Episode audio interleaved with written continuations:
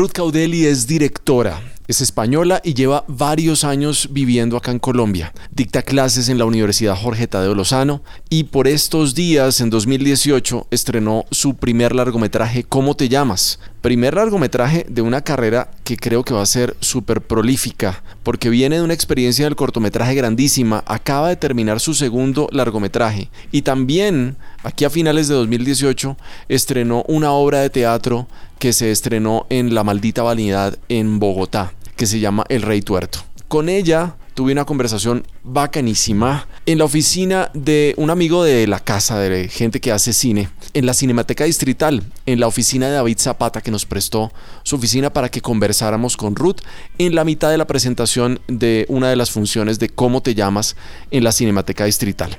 Conversamos bacanísimo, no solo porque hablamos de la película, sino también de lo que Ruth piensa del cine, de su estilo de dirección, de las influencias que tiene para dirigir, de sus películas favoritas, de ese laboratorio de producción en el que se convirtió su primer largometraje al vincular a sus estudiantes de cine.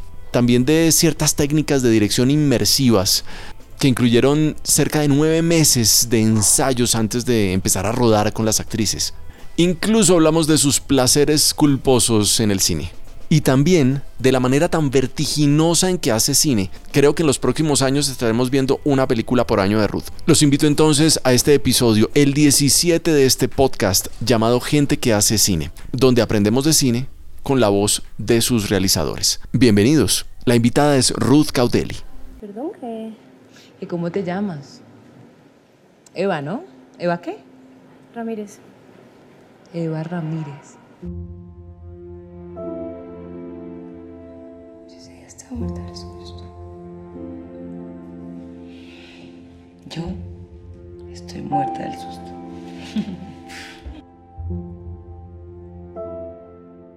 Ruth, ¿cómo te fue en Brasil? Me fue muy bien. Sí, Fue- estás desempacadita. Pero recién llegada. o sea, ¿Cuándo toda- llegaste? Esta mañana, hace unas horitas. Ok, se va, como, se va como a inmortalizar esto en el tiempo. Siempre vas a llegar esta mañana cada vez que escuchen el podcast. ¿Verdad? ¿Verdad? Nunca voy a recuperarme del, del agotamiento. Sí, siempre vas a estar cansada al comienzo. sí. Oye, eh, bueno, ¿y cómo te fue? ¿Dónde estabas? Pues estaba en Sao Paulo, en el Festival Mix Brasil, presentando la peli, presentando cómo te llamas. Mm. Y fue una super experiencia. No conocía Brasil y me, me encantó, o sea, me, me enamoré. Y aparte, pues fue chévere como que fuese verano. Fu- Fuiste con una de las actrices principales. Fui con Silvia Barón, con, con Eva. Bueno, y, y la experiencia del festival, ¿qué otro tipo de películas había ahí en ese festival que pudiste ver? Uy, pues vi unas películas que la verdad me, me, me dejaron en shock. O sea, como de, especialmente una de ellas que se llama Tinta Bruta, ¿De que, dónde? que se presentó, eh, brasileña. Se presentó acá en el, en el ciclo Rosa hace unos meses, pero no tuve la oportunidad de verla y fue la que ganó este año el, el Teddy Award en, en Berlín y me, me dejó choqueada. Como que habíamos compartido festivales ya eh, en varias, varias veces que hemos estado pues, en como festivales, pero como co- por, por eh, cronograma no, no habíamos podido como cuadrarlo y esta vez sí dije, no, pues acá en su tierra la tengo que ver y me, me impactó demasiado. Ok, em, ¿cómo viste como el, festival? ¿Qué otro tipo de cosas latinoamericanas había? Pues mm, había realmente como pues un poco de todo. em, sobre todo me, me- pues me impactaron las películas brasileñas, obviamente que era su selección pues más, más grande. Em, el, ah, el documental Vixa Travesti me, me pareció formidable, que estuvo en el, en el Fixi también y me habían hablado de él y no, no había podido verlo y, y me encantó, pero también ciertas películas que eran, mm, que eran norteamericanas, que eran que mm, de pronto no tenemos la oportunidad de, de ver acá, porque lo que me gusta de los festivales es eso, que, que uno puede ver películas que... No tienes otra oportunidad. Exactamente. ¿Y eres así súper intensa eh, en los festivales? ¿Cuántas Sí. películas te veías por día? Eh, no, en este caso como que lo, lo llevé, fue, fue una, mezcla, una mezcla. Sí hubo un día que vi tres, si no recuerdo mal, y los otros días vi solo una porque no conocía Sao Paulo y estaba combinando como el, el, El turismo con el festival. Exactamente. Pero hay veces que de festivales que sí soy así de todas las que haya, pero esta vez necesité combinar un ¿Y, poco. y- y- y te nutre eso para tu visión de dirección? ¿Ves cosas nuevas? ¿Sí realmente te...? Muchísimo. O sea, es que realmente creo que a veces uno está un poco en- encerrado, ¿no? En, en, en, en las, cuatro películas comerciales que, que puede ver o pues como lo, lo puede a veces encontrar por internet. Pero acá, la verdad es que esta experiencia de, de mitad de año hacia acá, que hemos estado en festivales, he visto pues algunas de las películas que pueden que pasen a mi top. top Wow. no sé qué top, porque ya no sé, iba a decir Uno- top uno, 10, pero... uno como que no. arma varios top. A lo como largo de la vida, yo ¿Verdad? creo. Como de acuerdo Sí. a... Sí, sí, sí.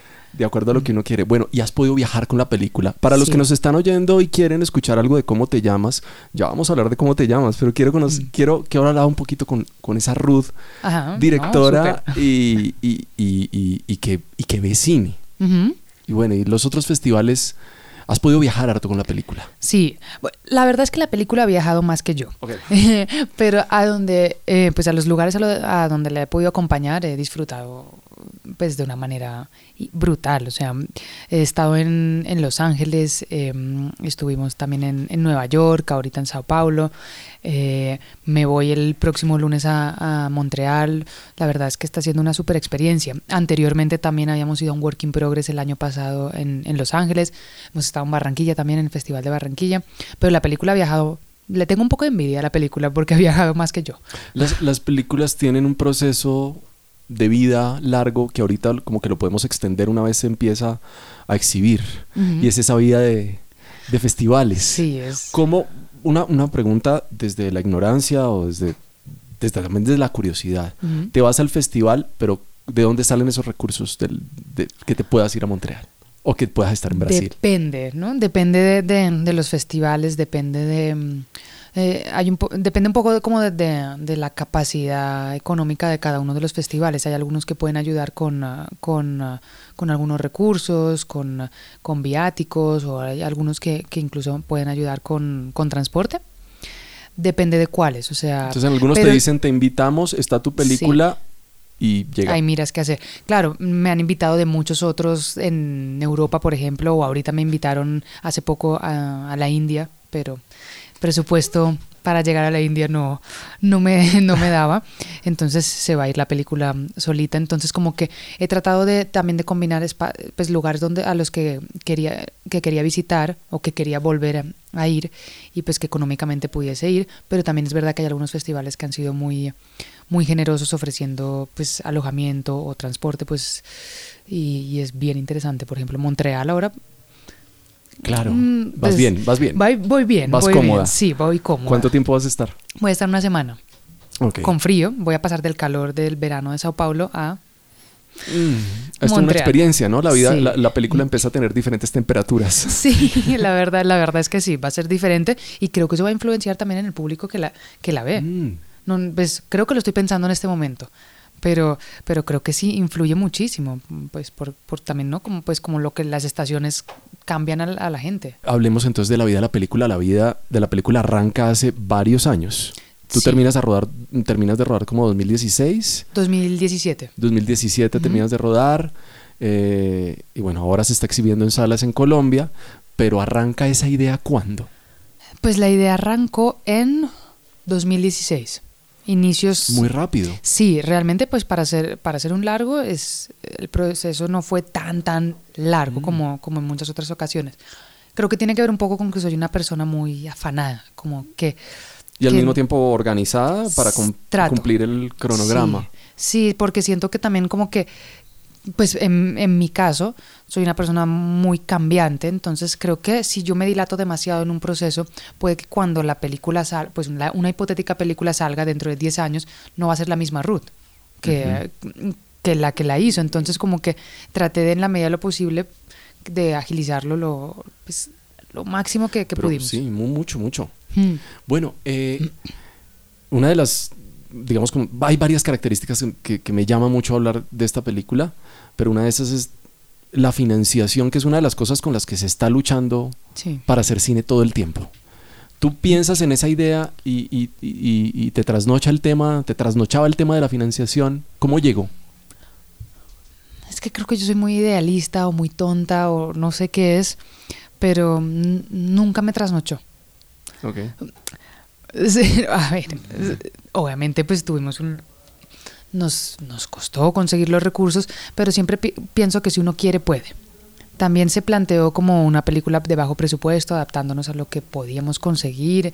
Entonces como que pusimos una fecha de rodaje y, y yo dije, vamos a, vamos a empezar ese día. Y me decían, pero ¿cómo vamos a hacerlo? Y la plata, yo, vamos, no sé, va a llegar.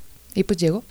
Y llegó, y llegó de diferentes maneras. Sí. Crowdfunding, Sí. que también tuvieron mucha suerte, porque a veces no funciona. Conozco otros proyectos que, que, que lo lanzan y no, no hay una recepción de la gente.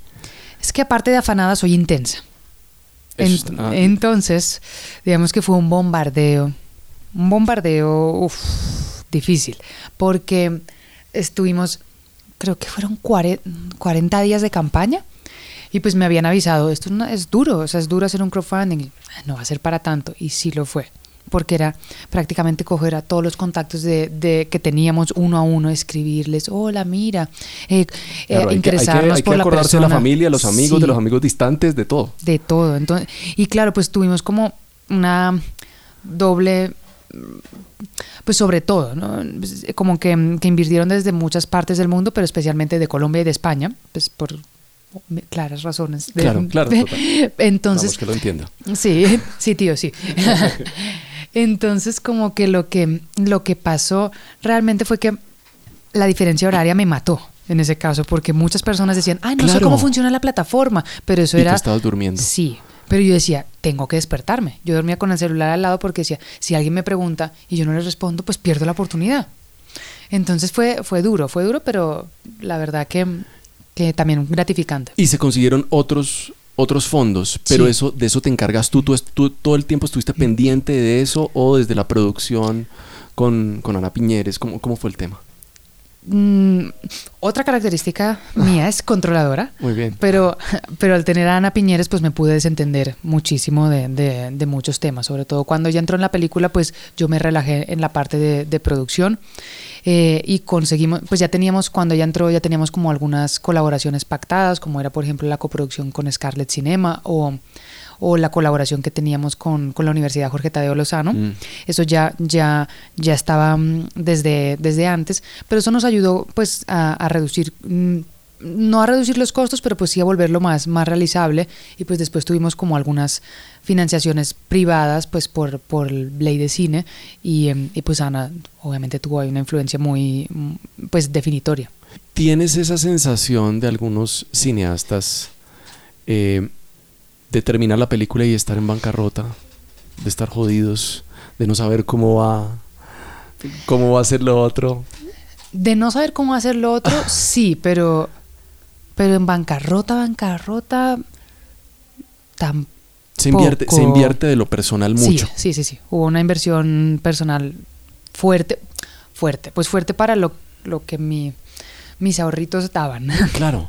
Y otra cosa que no te pagas tampoco, o sea. Mm. sí, si obviamente. te estuvieran pues, contratando para un proyecto, probablemente estarías recibiendo un dinero que no recibes en tu propia película. Sí, y es un tiempo en el que no puedes, en el que dejas de hacer muchas otras cosas que sí tienen una remuneración. Entonces como que es, es difícil equilibrar eso.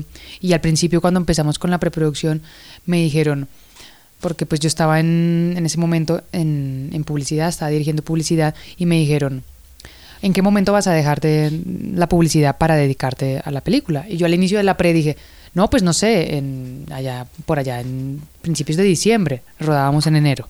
Me dijeron, ¿estás segura? Yo, sí, claro, yo puedo. Obviamente no, me tocó dejarlo muchísimo antes porque pues requería de mucho más tiempo. Pero bueno, digamos que acá estoy, he tenido como un plato de comida todos los días, no me, no me puedo quejar, estoy, estoy, me- estoy viajando, estoy bien. Eh, Estás bien. Sí, sí. Ahorita estabas hablando de la Ruth, de esa Ruth que puede cambiar. Ajá. Eh, hoy esa Ruth que ve la película eh, se siente satisfecha con lo que con lo que con lo que tiene es muy diferente esa película a la Ruth que empieza a escribir el, el guion Mm, estoy, bueno, la- creo que la, la primera respuesta es sí, estoy, estoy satisfecha, pero creo que, que sería raro como pensar que soy la misma que hace... pues, claro total fue como medio boba mi pregunta qué No, no, pena.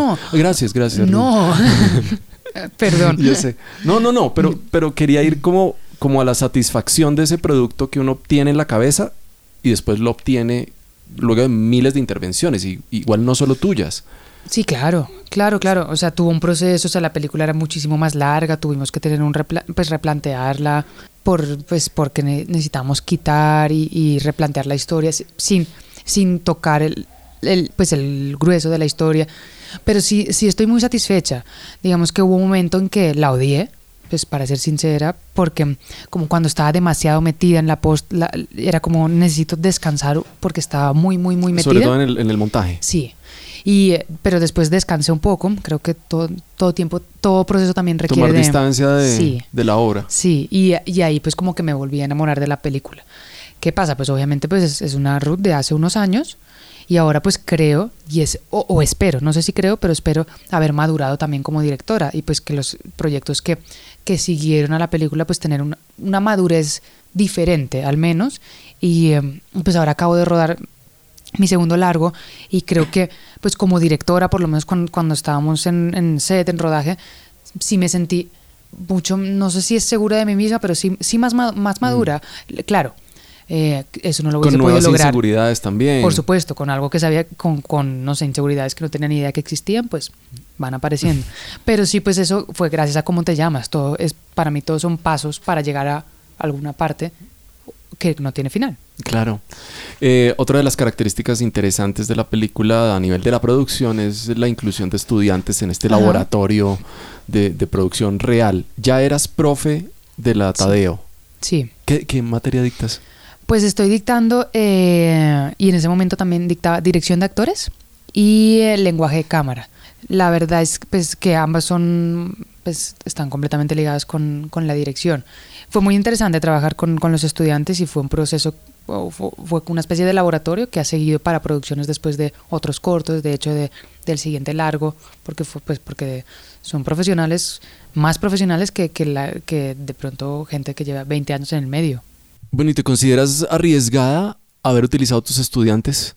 ¿Tenías mucha confianza en ellos para trabajar con ellos? Sí, Por supuesto. plena. La verdad, la verdad que sí. A ver, en algunos más que en otros, o en otro- otros lo fueron demostrando también como... Fueron eh, creciendo sí, también. por supuesto. Y, y hay algunos que se han convertido de verdad, primero en grandes amigos, ¿Y que han continuado contigo? sí, y en grandes colaboradores y, y grandes profesionales. Hay algunos que, la verdad, tienen más películas que yo en este momento. Sí, eso, eso yo hablaba con, al- con algunos de los invitados al podcast y hablaba que un director, mientras un director tiene la oportunidad de hacer una película cada, cada ciertos años, uno puede encontrar, no sé, un gaffer o, o un asistente de dirección o un técnico con mucha más, con muchas más historias que contar y con mu- muchas más horas de trabajo fuertes Sí, ahí. Y e- eso me, me, me fue como uno de los procesos duros de la postproducción, porque mientras yo seguía en el mismo proyecto, el resto del equipo se Se unió a otros. Se unió a otros y yo decía, yo no, ¿por qué no puedo? Y eso me, como que en un momento me, me, me enloque, enloqueció, me frustró un poco y, y, eh, el ver que, que el resto continuaba, pero pues yo seguía en el mismo proyecto, entonces como que... Como- y- y- pero igual como que cada cual con sus cargas, ¿no? Sí. El director con el, el tema de seguir su película y que otros estén trabajando y conociendo otras cosas y rodando otras cosas. Pero los otros también, de pronto un poquito desde el ego, ¿no? Saben que no son los que van a figurar. El, el cine tiene eso, ¿no? Eh, como Sí. que la obra es de tal persona y debería ser de los 40 o 50 o 70 que trabajaron atrás. Totalmente cierto. O sea, yo, yo siempre, o sea, pues he rechazado un poco esas etiquetas de una película de. Mm. Me parece, pues no sé.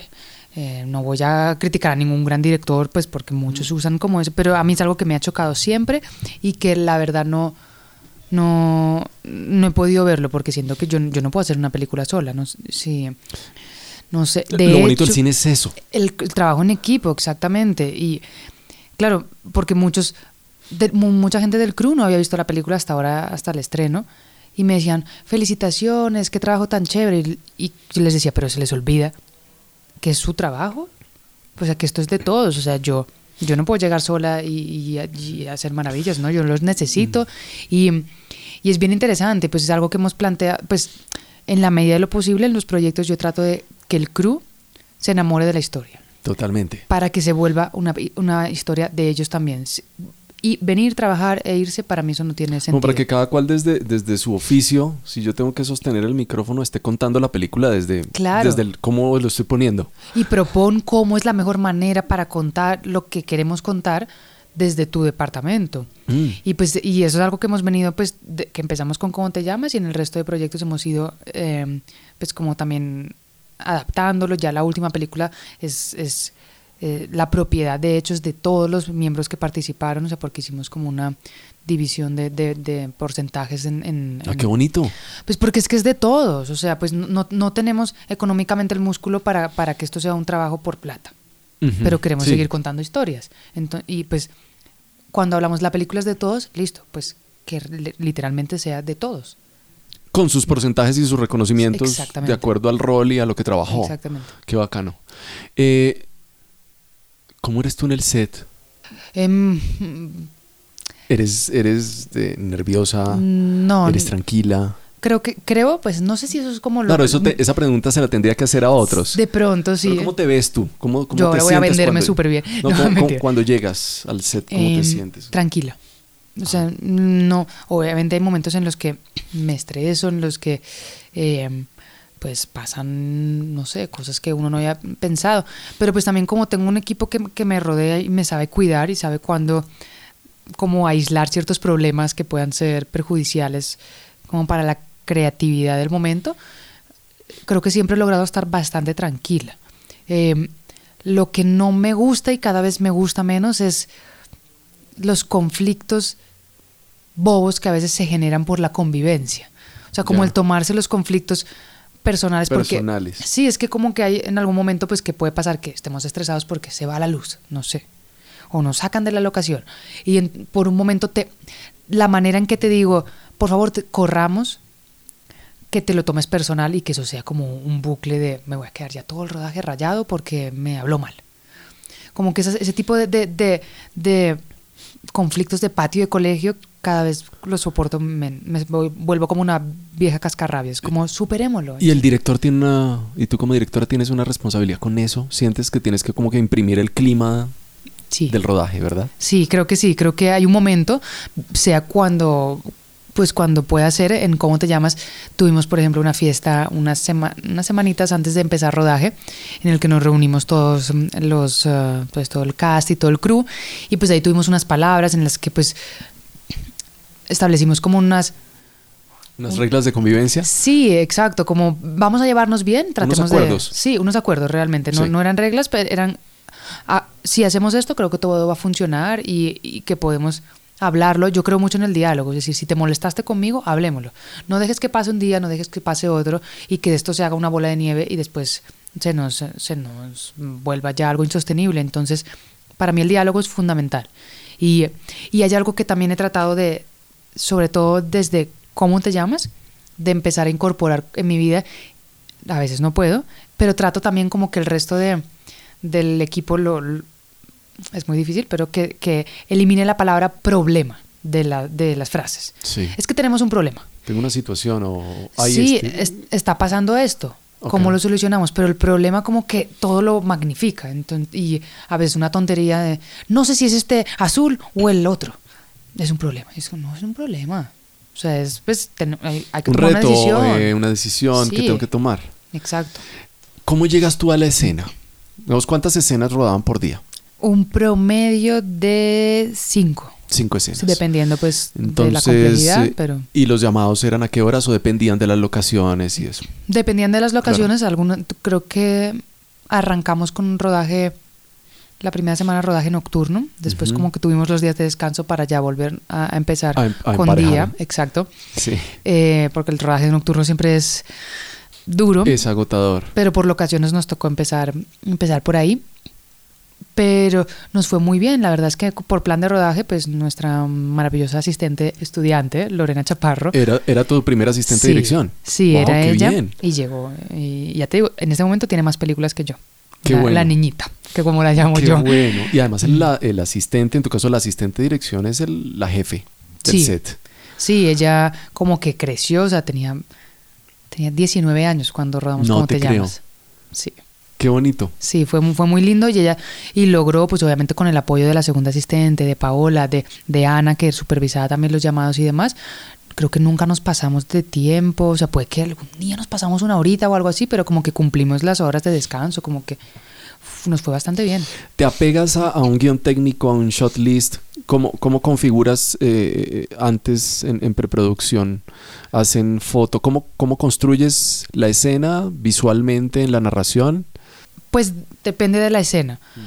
Pero digamos que hay una idea de cómo va a ser visualmente, dependiendo del espacio o de si hemos podido tener acceso al espacio, pues puede que haya un, un photoshooting en el que tomemos como unas referencias de cómo va a ser, o si no, pues es una idea de cómo va a ser, pero realmente para mí eso no está grabado en fuego, porque yo priorizo los, las actrices en este caso a la cámara. Es decir, pues para mí ellas son el motor de, de- de la narración y puede que en determinado momento yo pensase sobre el papel que se iban a sentar en una silla y después orgánicamente surgió sentarse en otra. Entonces eso toca replantearlo por, por, por planimetría. Entonces pues toca replantearlo porque para mí es la necesidad del personaje es más fuerte que la necesidad de la cámara. Si no, ya, wow. Pero, pero igual la película también se rodó como con la libertad de que pudieras hacer esos cambios. Sí, Mm, sí, sí. Estabas trabajando con luz natural, con una cámara mucho Sí. tiempo al hombro, pues libre. ¿Cambiaría la cosa si pensaras una narrativa de otro estática? Pues teníamos dos, dos tipos de narrativa. Teníamos la, la del presente que sí era estática, era, era en trípode. Y, mm, pero aún así hubo momentos en que tocó replantearlo, eh, que había una idea de porque pues obviamente hay una intención narrativa con el plano, no es vamos a poner la cámara acá para registrar, sino qué están sintiendo los personajes y por qué ponemos la cámara donde la ponemos. Pero si no se adapta lo que los personajes van a hacer dentro del cuadro al cuadro que teníamos, toca mantener la misma idea narrativa y poner la cámara en, otro lado con la misma idea. Claro, cuando estábamos cámara a mano, pues cámara al hombro, fue, era un poco más, más libre, pero también había unos encuadres a los que teníamos que llegar. Pero siempre, o sea, para mí, siempre va a priorizar lo que el personaje esté necesitando. Ok. Eh, ¿Cómo es tu relación con el, con el director de foto? Creo que tienen que ser mm, mejores amigos. Pues porque creo que tiene que ser una persona que entienda eh, qué está sintiendo el personaje, porque pongamos que estamos cámara al hombro y pasó algo, pasó algo espontáneo, hay que ir a, a buscar e- e- esa emoción con, con la cámara y hay que trabajar la luz también pues para, para, para la historia. ¿Y te gusta hacer prácticas con el director de, de foto en, en- en locación para, y con los personajes y con los... Mm, La verdad es que no me gusta mucho, a no ser que sea algo complejo. Por, no sé, pongamos que es un plano secuencia que tiene... Mucha coreografía, Sí, cosa. exacto. Si no, prefiero no hacer. En ¿Cómo te llamas? Ensayamos, una, ensayamos un plano secuencia del final y una escena que era una comida con muchos personajes, pues como para, para ver por cámara cómo iba a funcionar, porque teníamos poco tiempo en rodaje y demás, pero creo que fue las, las únicas que ensayamos con, con cámara y después, de igual manera, cuando llegamos a rodar, tocó ajustarlo, porque pues el momento dio otras cosas que nos tocó como readaptarnos un poquito. Pero es que prefiero, prefiero tener frescura, espontaneidad a, a viciar la escena. Estabas hablando de la dirección de actores y, e implementaste un esquema eh, como inmersivo previo Sí. al rodaje. ¿Eso es una característica tuya? ¿Es algo que, por ejemplo, implementaste ahorita en tu segundo largometraje? Sí, en- lo volví a implementar en, en, en este, en Segunda Estrella a la Derecha, que es el otro largo. No tan inmersivo con tanto tiempo como fue en Cómo te llamas, pero ¿Cuánto, fue Pero- que- cuánto te demoraste con, trabajando con las actrices? en Cómo te llamas, ocho meses. Exclusivamente con ellas, no con No. los otros, con el reparto ocasionalmente. Fueron entrando, a medida que íbamos como avanzando en el proceso, pues iban entrando algunos otros. ¿Y cómo era? ¿Cómo era? Era como entren en personaje hoy. ¿Cómo es Pues la cosa? digamos que, a ver, voy a tratar de explicarlo y que se entienda. ¿Qué hacíamos? Pues nosotros teníamos un guion en el que se, pues, se, pues, se mostraba la, la relación de, de Eva y Candela, pero pues se mostraban siete años de una relación, Mm. pero pues por obvias razones, porque pues no, no podemos contar siete años de la relación, teníamos momentos que no se mostraban de la historia de, de su historia. Entonces decidimos esos, esos momentos que creíamos que eran importantes para la relación, pero que narrativamente en el guion no estaban, reconstruirlos en la vida real, para generar una memoria o un imaginario, unos recuerdos reales. Por ejemplo, ¿cómo era el- la, prime- el- la primera cita que tuvieron? Que eso no está en la película. Bueno, pues entonces de pronto fue en un café y pasó esto. Lo construían ellas. N- ¿O No, contigo? como que decíamos, ¿podría ser en un café? Sí, vale. ¿Podríamos hablar cómo fue? Sí. ¿O podríamos hacerlo? Sí, pues hagámoslo. Entonces, ¿qué pasaba? Yo les mandaba un, un correíto en el que les decía, estamos en este punto de la relación, ha pasado esto, esto y esto. Eh, dependiendo cuántos más ensayos, pues más había pasado o menos. Vamos a ver la primera cita. Quedaron en un café, van a tomar café, lleguen en personaje, lleguen como ustedes creen que el, perso- el personaje se vestiría, como, y tomen un café. En un café de verdad, con gente de verdad, y sin que nadie sepa que son dos actrices ¿Y actuando. tú hacías parte de la mesa? Yo estaba en una, me llamaban el fantasma. Yo estaba en una mesita ahí contigua, observando. Al final, cuando pasaba cierto tiempo, de- había improvisa eran impro- todo improvisaciones, algunas de una hora, llegamos a improvisaciones de 14 horas. No. Sí, un poco demente, yo sé. Sí. Ya en- entiendo lo de la intensidad Sí, que decías sí, ahora. total. Entonces ahí llegaba y pues llegaba de pronto pues al- con ellas al- a la mesa y les decía, bueno chicas, hasta acá, vamos a hacer un feedback de lo que pasó, lo que encontramos. Si hay algo que encontramos que de pronto no funciona porque va en contra de la historia, esto mejor lo descartamos, esto lo fijamos. Eh, y la gente del, del, pues, del lugar donde estábamos me miraba como, ay, la pobre niña que no tiene amigas, decidió sentarse con, con ellas, llevaba una hora sola tomando tomar café. apuntes de lo que hacen en otras mesas. Era un poquito extraño, pero pues así hicimos varias cosas. O sea, pues ocho meses de, de, de- de improvisaciones. En, eh, la primera vez que Eva conocía a Marta, la hermana de Candela. Eh, primer cumpleaños, eh, un, un montón fiestas, una pasaron una noche en lo que iba a ser el apartamento de ellas como para familiarizarse con la casa y es cuando estuvieron 14 horas solucionando, solucionando lo que pasaba. Ellas llegaron a ese apartamento que no conocían en ese momento, llegaron y se había roto una tubería En la vida real. en la vida real. Yo estaba ya de mi papel de fantasma, yo pues solucionen su tubería como O sea, sería en la vida. nada. Eva y Candela Ruth, solucionen. por favor, ayúdanos con no, eso, no. nada. No, no, no. ¿Qué hicieron? Pues les tocó solucionarlo. Claro, dentro de esa solución se olvidaron del fantasma, porque la solución que fue a la que llegaron fue, bueno, hagamos pues nuestras cosas y cerremos el- la llave del agua. Sin agua. Y yo quedé sin agua, quedé sin nada. De hecho, ellas hicieron su comida, todo. A mí no me hicieron comida. O sea, me, yo al día siguiente, No, cuando ya dije, bueno, hasta acá. tan desagradecidos con su Sí, creador. pero terribles. Y yo al día siguiente dije, bueno, o sea, ¿qué? Entren, pero no tanto. Sí, me morí de hambre acá, no podía ni entrar al baño, o sea que... Pero fue, la verdad fue muy inmersivo, pero fue hasta un punto en el que era, bueno, Eva y Candela, ¿se quieren? Sí. ¿Listo? Vale, pues hagámoslo. Porque siento que para deteriorar una relación tiene que haber algo que deteriorar. Entonces yo jugaba un poquito ahí a ser el dios, un dios manipulador. ¿Dónde aprendiste es- esa técnica? Pues ¿O es de algo... dónde la traes? yo trato como de, de investigar sobre directoras o directores que me, que me gustan, películas que me gustan por, ah, ah, por, por el acting y, y empiezo pues a copiar y adaptarme.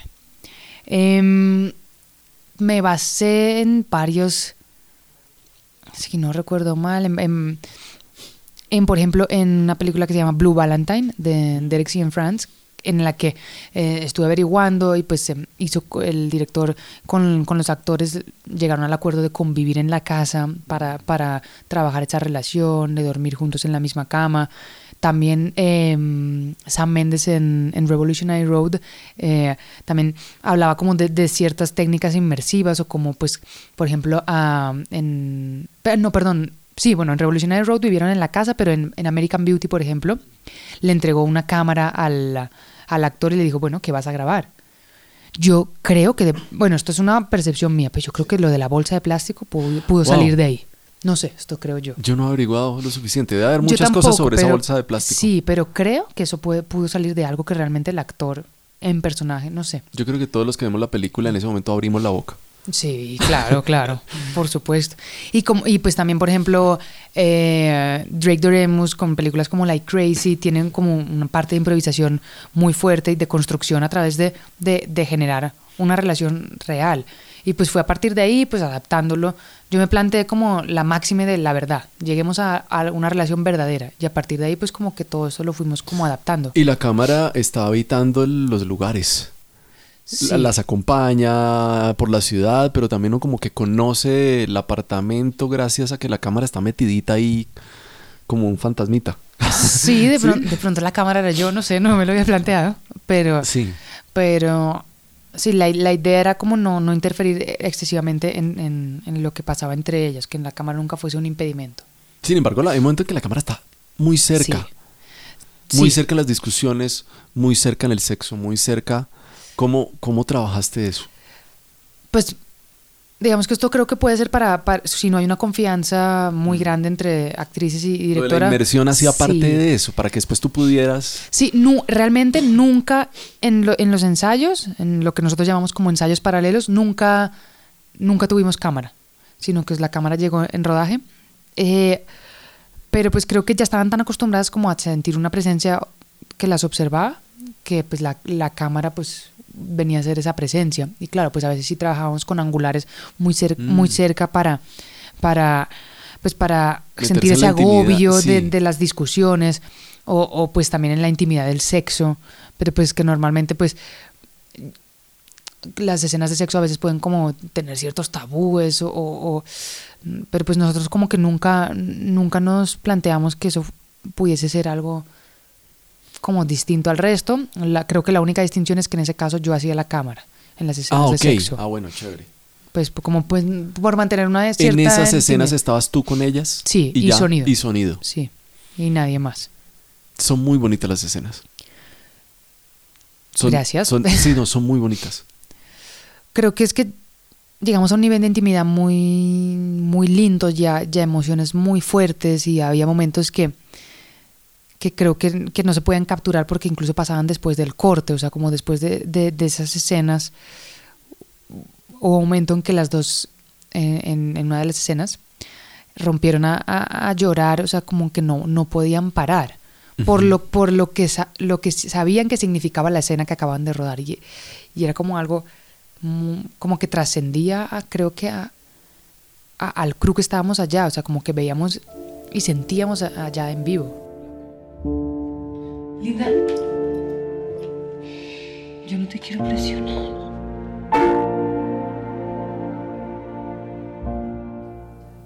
La película, evidentemente, es la primera vez que vemos en pantalla dos mujeres teniendo tal grado de intimidad. Creería yo, no sé si me equivoco. No sé si me equivoco. En Colombia. Ajá. Entonces, pero ve uno el hashtag LGBTI. Sí. Sí, queer. Y bueno, y queda clarísimo, y espero que las personas que no han visto la película la vayan a ver y ojalá pues, la podamos tener en VOD también, en DVD, en lo que ojalá. sea. Eh, es una película muy bonita que traspa, o sea, es una película sobre la- una relación de amor. Punto. Pues, Solamente que idea. sucede con dos mujeres. Pero veo que la película también ha estado en ciclos de cine Sí. rosa. Ujú. ¿Te parece funcional que la película, o que las películas, que el cine, que el arte tenga que etiquetarse para poder entrar en ciertos... o para que se visibilice? No me parece funcional, la verdad. Me parece que las, yo detesto las etiquetas, creo Pero que se ha hecho, con cómo se ha te hecho, llamas. se ha hecho, pero claro, yo era muy reacia a, a etiquetarla, pero en el proceso he caído en cuenta que en este momento lastimosamente es necesario. ok, Que puede que en un futuro podamos deshacernos de esas, eti- de esas etiquetas. Pero por ejemplo, sobre todo en Colombia, mucha gente necesi- necesitaba Saberlo. saberlo porque necesitaba verse representado en representado Ah, o representada en pantalla. A veces la porque- etiqueta puede ser un llamado. Sí, exactamente. O sea, que, no, es, no, es, no es la única etiqueta. Hay muchas más etiquetas, Mm. que la, creo que la más grande es el amor y, y punto. Eh, pero, pero creo que sí era necesario porque, porque mm, pues por lo que hablabas de- del grado de intimidad que de pronto no se ha visto acá, muchas personas nos han escrito, nos se han acercado a decirnos, no me había sentido representada en pantalla Ah, y lo necesitaba. Y necesitaba sentir que soy una persona. Mm. Y eso pues creo que necesita la etiqueta, necesitamos etiquetar para después desetiquetar. Y eso nos ha pasado en muchos festivales. Creo que los festivales que hasta cierto momento eran LGBT o LGBTI o, o LGBTIQ, se están abriendo cada vez más a- al concepto de diversidad. Sí. Y es lo que me gusta, que, que ya es, estamos hablando de películas diversas, en donde todo el mundo puede entrar. Y es lo que me he dado cuenta, que son necesarias. Ah, Hemos tenido personas que han dicho, uy, si esta película la hubiese visto hace unos años, mi vida sería diferente. Porque, es- porque en este momento sí es necesario. Ojalá en el futuro no existan, pero a pesar de que yo pues, detesto las etiquetas, creo que es, es necesario para hacer un llamado. Como para decir, hola, mira, estamos acá, tú eres como cualquier otra persona, no te sientas raro, rara. Y está esta peli. Sí, y está esta peli. Pero también, pues, aunque seas, no sé, formes parte de una relación de, de personas de, mm, heterosexuales, con, también entre comillas, porque detesto como todas esas eti- esas etiquetas, también que puedas ver la película y digas, ah, vale, así es la vida de una, una pareja del mismo sexo, bueno, pues ah, no, no somos tan Es como diferentes. la mía. Sí, es como la mía. Y esos comentarios a mí también me, me llenan el alma.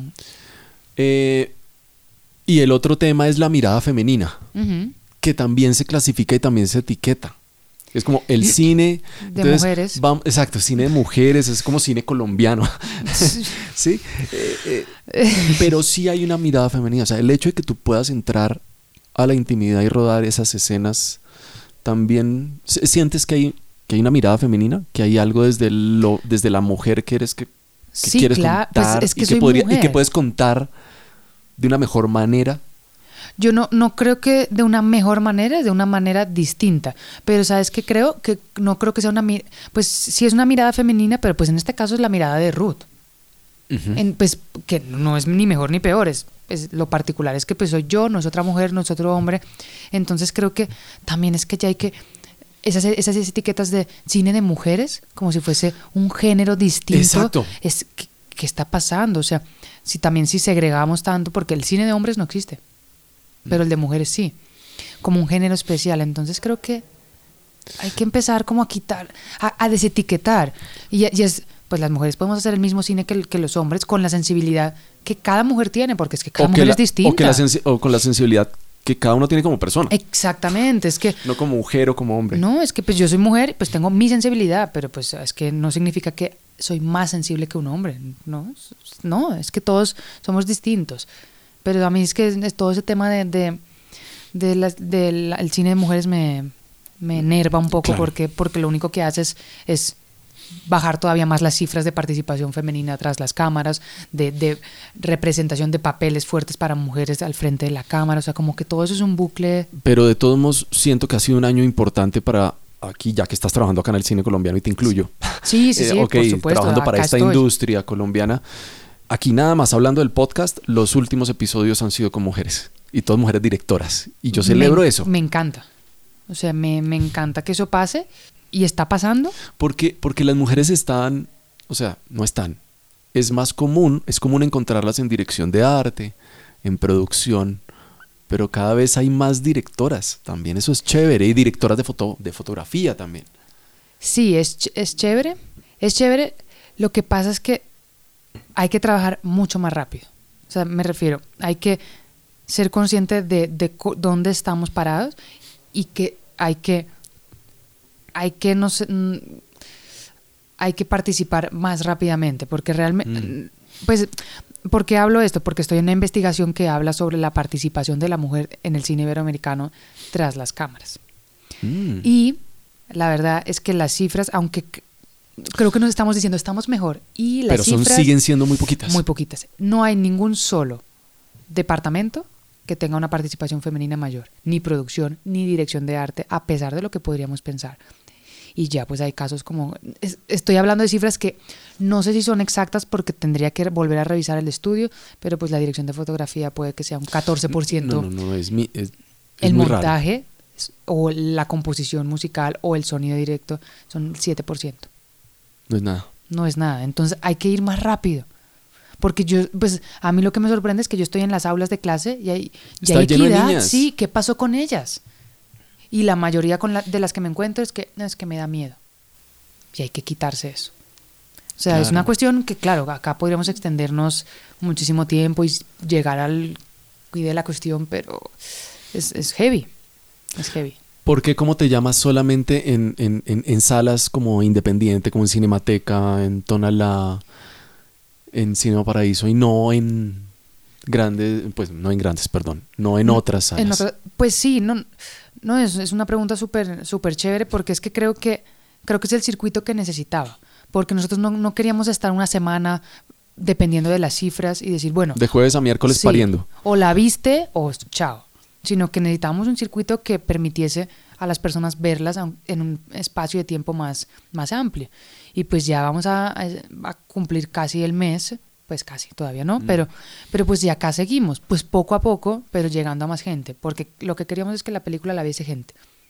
Y no queríamos, pues dependiendo de pronto de esas salas más comerciales, pues nos entró el blockbuster de, de la semana y pues nos tumbó y la vieron 10 personas. Y, y no era la idea. Claro. No, no, no. es- y eso se siente mal. Se Sí, siente claro. feo. Y es que y hay gente que no es que no haya querido verla, sino es que estaba en una sala, quién sabe dónde, en no sé qué horario, y un fin de semana.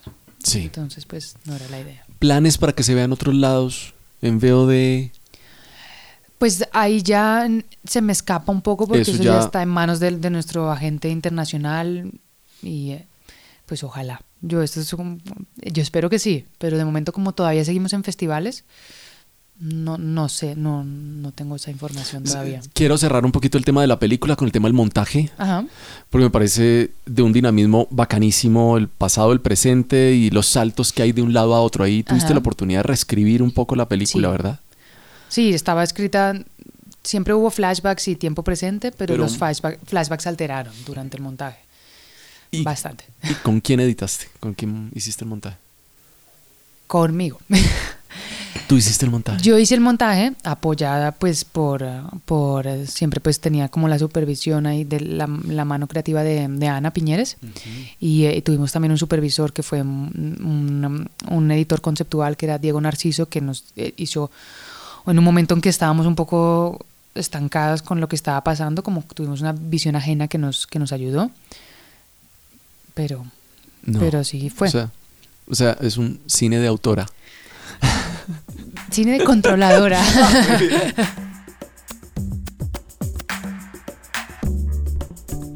Pero sí. bueno, metámonos en esta última parte del podcast a conocer un poquito más de tus gustos De y de tus de lo que piensas de ciertas cosas. Eh, tenemos el escenario del apocalipsis zombie. Ahorita fuera de Sí. micrófono estabas hablando de eso. Es un Sí. apocalipsis eh, cinéfilo particular. Va a suceder aquí en Bogotá. Qué susto. Eh, sí, imagínate. Ya está sucediendo, ¿no? Un poco. Eh, Sí, sí, un poco. Y sobre todo acá cerca, que estamos en la Cinemateca Ajá, el 31 de octubre, esto es buenísimo.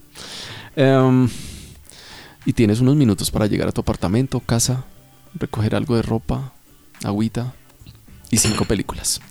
Cinco películas. Una colombiana por lo menos. No te voy a matar de- con todas colombianas como he hecho con los otros invitados. Vale. Eh, a ver, a ver, a ver. Después me voy a sentir súper mal porque Claro. habré dejado algunas por fuera. Claro, Y- claro. y- Pero solo tienes cinco. Colombiana tengo clarísimo. Ok, ¿cuál? Ana. Ay, de Jack. De, de Jack Tulemón. Sí, clarísimo. O sea, no tengo duda alguna. Y siento que, es- que hay estilos y hay cosas visuales interesantes como que, que, que- que- que se cruzan, ¿no? Como es que un- hablan, eh, ¿verdad? piro- sí, es un piropo entonces, Sí, porque hablan. amo esa película Sí. y creo que hay que Y salvarla. también muy poco en, en- en cartelera. Sí, sí. no, eso la- no, no, es- entiendo no por está en otras plataformas y es tremenda película. Un tremendo vol- cineasta. volver. Sí, no, no, es que es una. No, no. Y Juana Costa es como. No. Está salvada. Ay, ay, ay. ay. Eh, mm, ay, Blue Valentine. Blue Valentine necesitaría salvarla. Necesitaría salvar. Es que. uy, un poquito de todo. Revolutionary Road. Necesitaría salvarla. Necesitaría salvar Like Crazy. Ya tengo cuatro. Y Forrest Gump Wow. pues como para irme a algo un poquito más comercial. Y estoy dejando una por fuera que me inspiró. Y Dale, la alcanzas ya. ya viene, Jurassic pero- Park. Ok, muy bien. Porque cuando ¿Por era muy chiquita eh, fue el momento en que dije, Quiero hacer quiero hacer esto. cine. Pues no hago dinosaurios ahora, pero... Pero, No, qué bonito. pero me estoy dejando muchas por fuera. Pero, pero no, bueno. total. Mira, yo quiero, quiero. ¿Tienes un guilty pleasure en, en- Sí. en- en- en cine? Y que he dejado por fuera. Ajá. Es Scream. ¿Por qué? No sé, no puedo explicarlo. Tengo una adoración por, por, por las cuatro películas de Scream. O sea, las cuatro me parecen buenísimas. Puedo- tengo teorías al respecto de por qué son tan maravillosas, por qué cambiaron el slasher y el cine de terror adolescente en, en los 90. Me parecen cómo se autoparodian, como las autorreferencias al cine de terror me parecen maravillosas. O sea, soy, acabo de comprar un afiche, he tenido, no, soy Y el cine es para eso, para entretener también. Sí. O, o para lo que tú decías por ahí en una entrevista que, que vi, y es, eh, es para hacer sentir. Sí. Sí, yo no, no sé, y no, no es que sea una fan de terror, pero Scream me, me, me, me devuelve a mi yo adolescente. Ah, qué chévere. Yo no sé si el, el mío es un guilty pleasure, pero no sé por qué en, en mi top tomaría una de las películas de Ben Stiller cuando él dirigía, que se llama Mm, Reality Bites. Reality Bites. Uy, Pero No, eso no, pero es, no es eso no es guilty un pleasure, guilty no, pleasure, eso es ¿verdad? maravilloso. Es una tremenda película. una sí, la vi hace Hawke. poco. No, y Winona Ryder, o sea. Solo no, se necesita un café, unos cigarrillos y una buena conversación. No, es increíble. Sí, sí, Me la sé de memoria. Y no. es maravillosa. Pero yo diría que no. Y la gente no conoce ese lado de dirección de Ben Stiller. Mm, Sí, como que está como muy catalogado en Eh, otras cosas. en- exacto. pero. Bueno, entonces no voy a pensar, voy a pensar después cuál podría ser. Eh, ¿Qué no volverías a hacer en el cine? En la dirección, en, en- en lo que sea. ¿Qué no volverías a hacer? ¿O lo volverías a hacer Mm. de otra manera? Creo que se, se podría. No, sin, sin, no, es que va a sonar raro, pero no volvería a hacer un crowdfunding. Ok, Porque me pareció demasiado duro. ya. Y, eh, y sentí que era añadir una presión. O sea, estoy súper agradecida. Gracias a eso pudimos aportar. Sí. Pero, ¿Una pero la presión proceso creativo? Sí, sí, como que sentí una presión numérica que no, no necesitaba sentir en ese momento y salió muy bien, pero no lo volvería a repetir. Ya. Porque eso creo que es una vez en la vida. Bien. Pero pues es una posibilidad de financiamiento Claro, en, claro, estas, claro. en estas épocas. Pero me parece que dos veces ya es demasiado. Bien. Y ahora ¿Cómo creo- hiciste la segunda? Mucho más económica. Sí. Mucho más, o sea, mu- ¿Trabajaste con actrices, con actores? Sí, sí, pues involucrándolas todavía más en el proyecto para, pues, para minimizar los gastos al máximo. Ok. Y es muy económica. ¿Y para cuándo sale esa película? Pues estamos, también está siendo más rápida todavía. Eh, estamos finalizando la post. Yo creo que este año queda cerrada, ojalá, para poderla ver el próximo año. Muy bien. ¿Qué rol de producción cinematográfica te gustaría aprender o hacer que no has hecho? ¿O quieres seguir siendo, mejor dicho, supongamos que sigues siendo directora, pero ¿qué rol admiras muchísimo que te hubiera gustado aprender? Pues, va, sí, sí, es, obvio, es un rol, actriz, Eh, ¿Sí? sí. Wow. No es que quiera ser actriz, pero es que creo que uno necesita ponerse en los zapatos de, de la persona que está al Mm. frente de la cámara. Y creo que se necesita mucho valor para desnudarse Sí. literal y, y metafóricamente frente a la cámara. Mira que hablaba con Adriana Romero, que Ajá. ganó ahorita el, el FDC. Para guion de, de largometraje y me decía que, que ella sentía que le había servido mucho el tema de ser actriz Claro. y directora de teatro cuando escribía, porque se metía todo el tiempo en el papel del personaje, así reconociendo que, que era solamente la guionista. Sí, es que es... Pero ese tema es importante, ¿no? hmm, Yo he tratado, he hecho, pues en la última película salgo ahí un momentico, pero... Ah, es un cameito. Sí, pero es, es difícil. Más que un cameo. No, no, es un cameo, es un cameo. Entonces, no sé. No, no es que, no es que quiera hacerlo, es que me gustaría Respetas sentir. sí, mucho eso. Sí. Ok. Y bueno, y es que, bueno, ¿cómo lo logran eh, Eva y Candela? Um, chu, chu, chu, chun. Un director que con el que te gustaría trabajar si tuviera la oportunidad. Greta Gerwig. Mm. Pues sé que es como todavía una directora que va poco a poco. Pues creo que ti- tiene una peli y una codirigida, pero que me parece maravillosa. Pero me, me, me- me- o sea, me parece increíble. O sea, la- el humor que maneja. O sea, es ¿Me increíble. recuerdas las películas o una película? El Lady Bird es, es- Ay, es- claro. es la que ahora la que ahorita dirigió en- Y es, son como de este movimiento que también los encasillaron que se llama Mumblecore. Mumblecore, sí. Mumblecore. la peli que acabamos de rodar es Mumblecore. Claro que sí. La que acabamos Cla- de hacer ahorita claro- es Mumblecore. o sea, de hecho nos basamos en, en los parámetros del Mumblecore para rodarla. Claro que es como una una nouvelle vague Ajá, gringa. sí, exacto. ¿Sí o pues no? nosotros hicimos el mumblecore colombiano. Ay, qué chévere. Y por eso también ahora entiendo un poquito la rapidez de la producción también. Exactamente. Oh. Nos basamos pues como en, toda esa ola que surgió con, con los hermanos Duplas, con Greta Gerwig cuando estaba pues con Hannah Tech de Exacto. Stairs. ¿Cu- ¿Cuál es la película con la que, en la que actúa ella? Ella dirigió y actuó en, Nights and Weekends, Sí. que fue cuando estaba estudiando con, con otro actor. Y, Y pero pues ella, Miss-. America. Sí. Con Noah Baumbach, que es... pe- y, pero me encantaría también, pues que es, pues ella es actriz, directora, creadora, todo, Sí. Lina Dunham, la, la de Girls, pues es, todo ese, ese es el Mm. cine que me parece... Cuando vi la película, inmediatamente sentí como esas referencias. Con mi hija que seguimos todo este tema de Mumblecore también me la referenció. Ah, no, pues Entonces, estoy, o sea, estoy, estoy feliz. Pues entonces tiene que ver también Segunda Estrella a la derecha cuando salga, porque sí es, es Mumblecore, ¿Nos invitas, por favor? por supuesto. Em, eres profe, Sí. pero ¿qué sientes que es lo que debe enseñársele a los estudiantes de cine en una primera clase? Si tuvieras una, si tuvieras, me encantan estos, clase. exacto. Sí, me, gustan estos escenarios y- apocalípticos. Sí, sí. Lo del apocalipsis es después de esta clase. Hmm, hmm. Solo tienes esa clase. ¿Qué es lo que creen que deben llevarse? Que no tengan miedo a cagarla. Ok. que la, que la caguen mucho. Y así como postdata, que traten siempre de buscarle a todo la parte positiva, porque hasta lo más grave tiene una parte positiva. Y creo que es el mayor aprendizaje. Me encantó hablar contigo, Ruth. No, a mí me encantó hablar contigo, me, me sentí muy, muy, muy, muy, muy cómoda. Listo.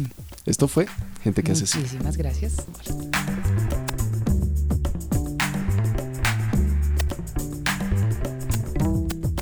Termina este episodio, el número 17 de Gente que hace cine. Un saludo especial a dos ganadoras de los más recientes concursos que hicimos, patrocinados por Cinema Notebooks, la empresa que dirige Juan Sebastián Valencia, que también nos acompañó en uno de los episodios de Gente que hace cine desde Los Ángeles. Entregamos entonces el cuaderno de productor y el cuaderno de dirección. Uno para Andrea Peña y el otro para Dolan Garrix, que me imagino que quiere seguir en el anonimato de su doble personalidad en Instagram.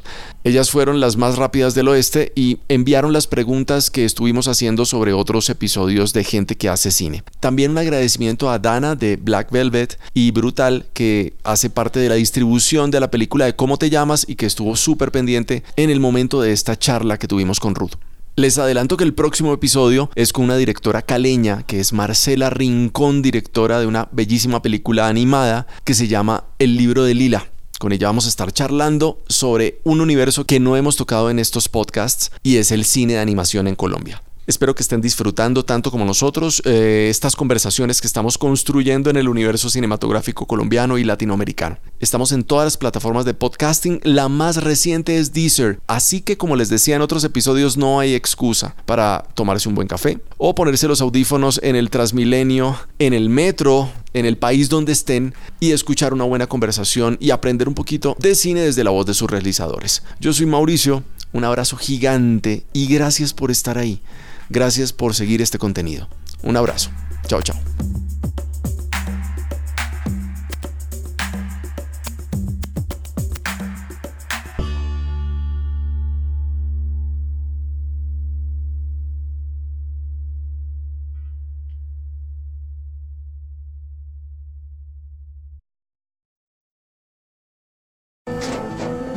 Tras un día de lucharla, te mereces una recompensa, una modelo, la marca de los luchadores. Así que sírvete esta dorada y refrescante lager, porque tú sabes que cuanto más grande sea la lucha, mejor sabrá la recompensa. Pusiste las horas, el esfuerzo, el trabajo duro. Tú eres un luchador y esta cerveza es para ti. Modelo, la marca de los luchadores. Todo con medida, importada por Crown Imports, Chicago, Illinois. With the Lucky Land slots, you can get lucky just about anywhere. This is your captain speaking. Uh, we've got clear runway and the weather's fine, but we're just going to circle up here a while and uh, get lucky. No, no, nothing like that. It's just these cash prizes add up quick. So I suggest you sit back, keep your tray table upright, and start getting lucky. Play for free at LuckyLandSlots.com. Are you feeling lucky? No purchase necessary. Void where prohibited by law. 18 plus terms and conditions apply. See website for details.